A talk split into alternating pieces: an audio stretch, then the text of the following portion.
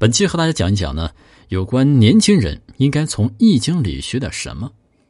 啊，年轻人啊，呃，或者刚这个踏入社会啊，或者一些刚刚踏上仕途啊，无论如何呢，都是处于人生的起步阶段，阅历不深，经验不足，面对复杂多变的现实社会，常常会迷茫。而《易经》的下卦，也就是本经之后的第一爻。据称呢是下级之相，身处下层，有一般公民，更多是年轻人。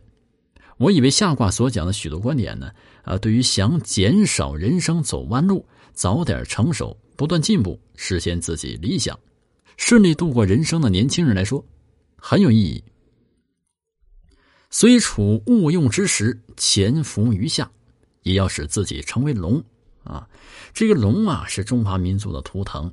是做人最高的境界。无论处于何种环境，都不应该做虫，而应该做什么？做龙嘛！啊，乾卦对龙德龙行是热烈肯定的。初九是乾卦的下卦，说乾龙勿用，那什么意思啊？呃，孔子说啊，龙德而隐者也，不义乎事，不成乎名，啊，不见事而无闷，乐则行之。忧则为之，却乎其不可拔，潜龙也。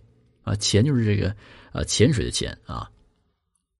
那在这里呢，潜龙啊，就是比喻呃，像龙一样有德有才而隐居的人，世俗改变不了他们的节操，他呢也是不追求功名，从世间隐退，不会闷闷不乐，不被世人认可，也不会苦闷。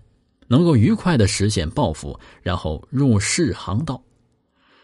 有担心的隐遁，那么信念坚定不可动摇，这样的作为呢，就是乾隆的德行了。